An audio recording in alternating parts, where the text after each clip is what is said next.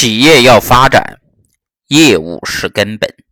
具有发展前景的业务是企业的饮水之源。投资者进行投资时啊，一定要首先观察企业的业务，然后再思考其他的因素。巴菲特在一九八九年致股东的信当中这样说道：“从这里我们又学到了一个教训：只有优秀的马搭配技术高超的骑士，才能够取得好的成绩。如果马不好，再厉害的骑士也没有办法。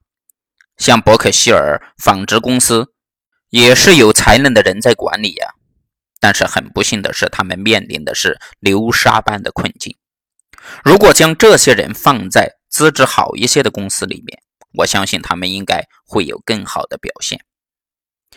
巴菲特认为，判断一家公司是否优秀，首先要分析的就是公司的业务。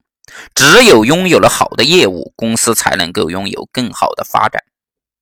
很多人觉得公司中最重要的就是管理层呀，他们觉得一家公司只要拥有足够优秀的管理层，就可以扭亏为盈。好上加好，以前巴菲特也是这么觉得的。后来经过伯克希尔纺织公司的教训以后啊，巴菲特开始意识到，一家公司最重要的是业务。业务就像赛马场里面的马，管理层就像赛马场上的骑士。如果要在赛道上赢得比赛呀，先决条件必须就是有一匹好马。优秀的马配上技术高超的骑士。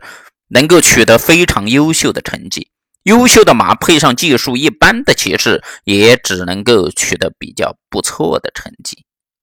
如果没有一匹好马，再优秀的骑士也无法发挥他们的本领，就像巧妇难为无米之炊一样，最终的结果只可能是成绩不好，而且还败坏了骑士的名声。巴菲特生平投资的第一个错误就是买下了伯克希尔的这个纺织厂。而巴菲特犯的错，主要原因在于当时巴菲特没有把公司的业务看得很重要。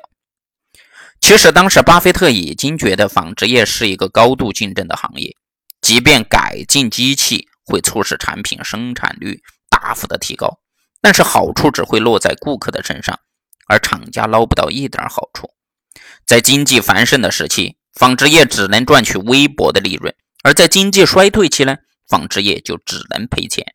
虽然说巴菲特也任命了非常出色的这个管理层啊，可还是无法扭转乾坤。最终因为长期亏损，巴菲特不得不关掉了伯克希尔的这个纺织厂。巴菲特后来在这么描述他对伯克希尔纺织厂的投资时说啊：“首先，我所犯的第一个错误就是当时买下了纺织厂的控制权。虽然我很清楚纺织这个产业没什么前景，但因为它的价格实在是太便宜了。”而受到了诱惑。巴菲特收购斯科特公司也说明了业务的重要性。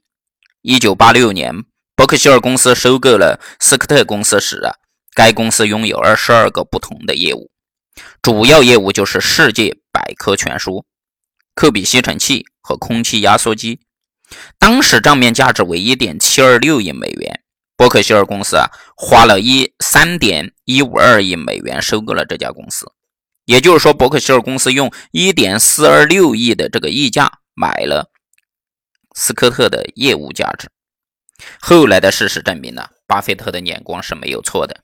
被伯克希尔收购以后，斯科特公司的这个经营业绩啊是越来越好，原来就有很高的股东权益报酬率，又有了新的突破，让伯克希尔公司赚取了丰厚的回报。巴菲特后来非常自豪地说啊。通过支付这些溢价，能够收购到一家业务简单易懂、发展前景良好的公司，是非常非常值得的。